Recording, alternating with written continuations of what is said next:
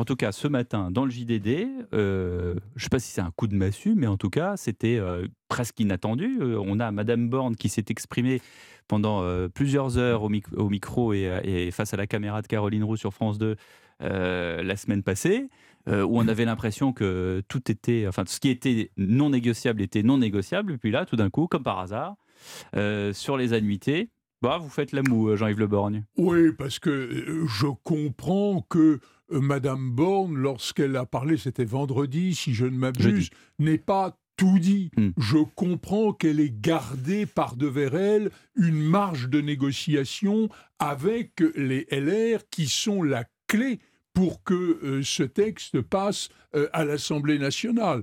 de telle sorte qu'au fond, les concessions qui apparaissent aujourd'hui, peut-être d'autres apparaîtront-elles d'ailleurs dans le cours des débats parlementaires, me paraissent tout à fait naturelles. Et puis, que dire de quelqu'un qui irait dans une discussion, parce que c'est quand même une discussion que la présentation d'un texte au Parlement en disant je ne bouge rien, je n'entends rien, je ne comprends rien. Ce n'est pas la meilleure façon de se faire des amis. Oui, bon, après, ça coûte quand même entre 600 millions et 1 milliard d'euros, comme, euh, comme le dit la Première ministre, euh, sur, euh, sur la façon de présenter les choses. Je, trouve le tempo très étonnant. parce que il y a quand même un, choix jeudi soir sur France Télévisions d'afficher une forme de jupéisme de communication, si, si j'ose dire. C'est joliment dit.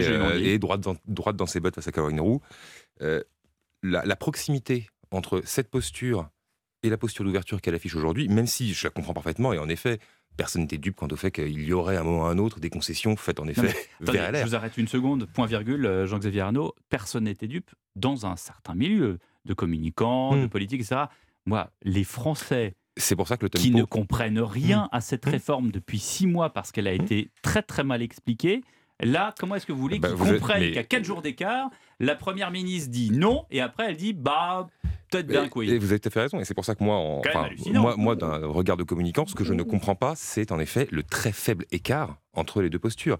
Pour arriver de ce point A à ce point B, il y avait pour moi un chemin, à, un chemin plus long que ça à accomplir qui passait peut-être par un début de discussion parlementaire un peu tendu, mmh. peut-être, mmh. peut-être par des discussions avec LR un peu moins claires que ce que Elisabeth Borne affiche aujourd'hui, mais arriver du jeudi où on dit qu'on ne bougera pas au dimanche où on mm. dit qu'on est prêt à lâcher sur la mm. principale revendication mm. jusque-là de LR, ça me semble un peu audacieux, on va dire ça comme ça. Le commandant Le Bord n'est pas très d'accord.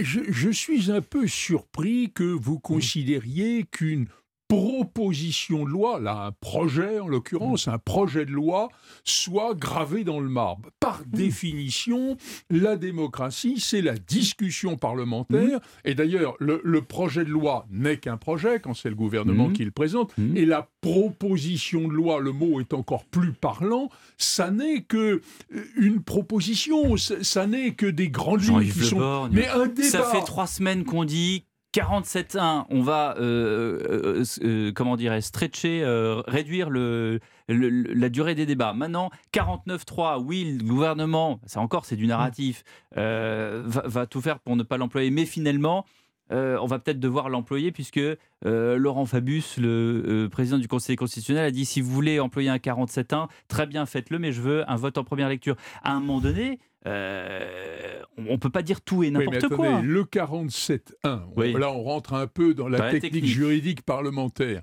mais le 47.1 suppose un vote majoritaire mmh. au Sénat mmh. du texte. Or, qui est majoritaire au Sénat? Les LR.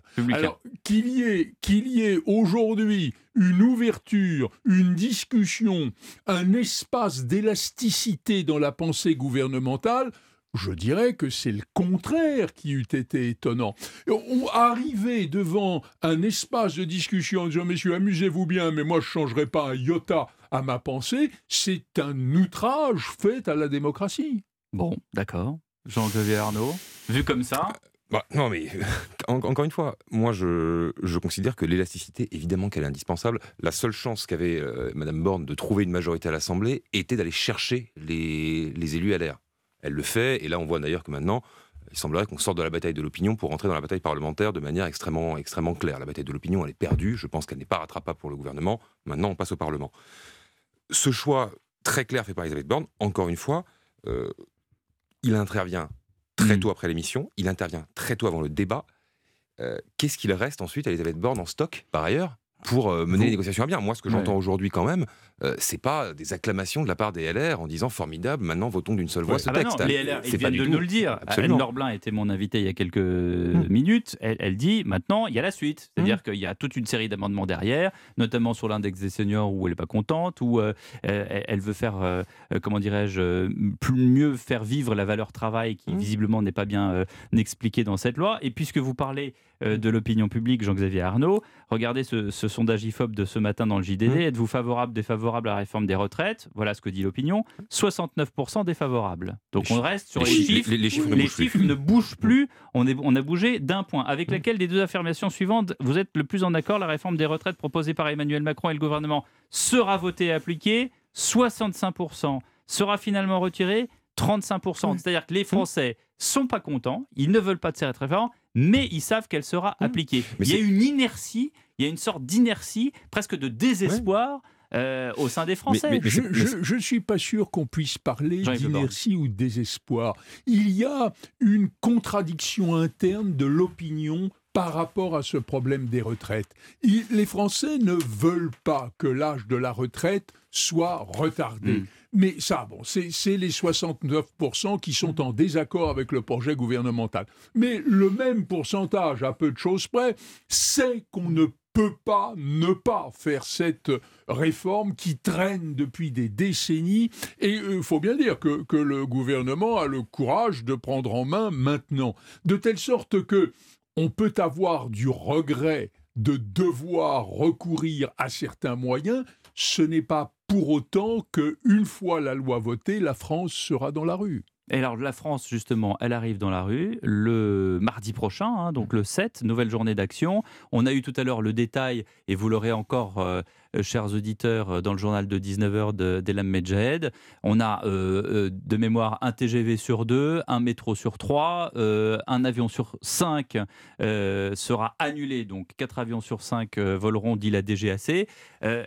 c'est quoi? C'est le fameux jamais 203. On a eu une grande mobilisation le 31, le 19. On a eu une encore plus grande mobilisation le 31. Et là, bah, pour que j'allais dire, euh, euh, tout cela soit, euh, soit bien, comment dirais-je, pour que l'euphorie soit totale au sein des opposants et des syndicats et pour qu'ils puissent continuer leur opposition, il faudrait qu'il y ait encore plus de monde mardi prochain. Qu'est-ce que personne n'a de boule de cristal je, me souviens d'un mot, je crois de Balzac, si je me trompe, qu'on me pardonne, qui est se poser en s'opposant je pense que la, manifestation telle que vous la décrivez, la grève, est une manière de, de surfer sur les 69% qui sont contre la réforme en voulant oublier que le même pourcentage, parce que nos compatriotes sont hmm. quand même des gens raisonnables, admet qu'il faut réformer. Jean-Xavier Arnaud.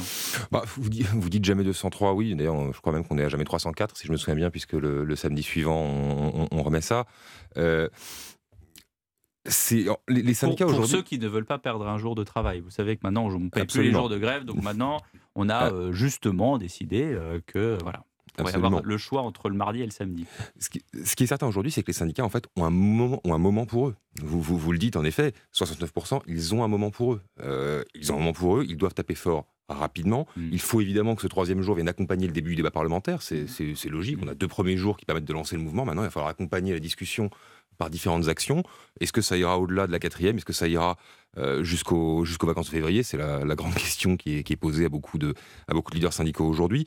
Euh, en tout cas, ce qui est certain, il faudra évidemment examiner la, mobilisation. Les deux premières euh, journées ont été relativement stables à très haut niveau. Mmh, Est-ce mmh. qu'on va avoir un effondrement sur la troisième? Est-ce qu'on va avoir une stabilité? Si c'est stable, en tout cas, on aura une dynamique extrêmement forte qui va commencer à se rapprocher de ce qu'on avait en 2010, avec quand même un mouvement qui avait été long, avec un très haut niveau de mobilisation. Et la pression sur le gouvernement n'en sera que plus forte.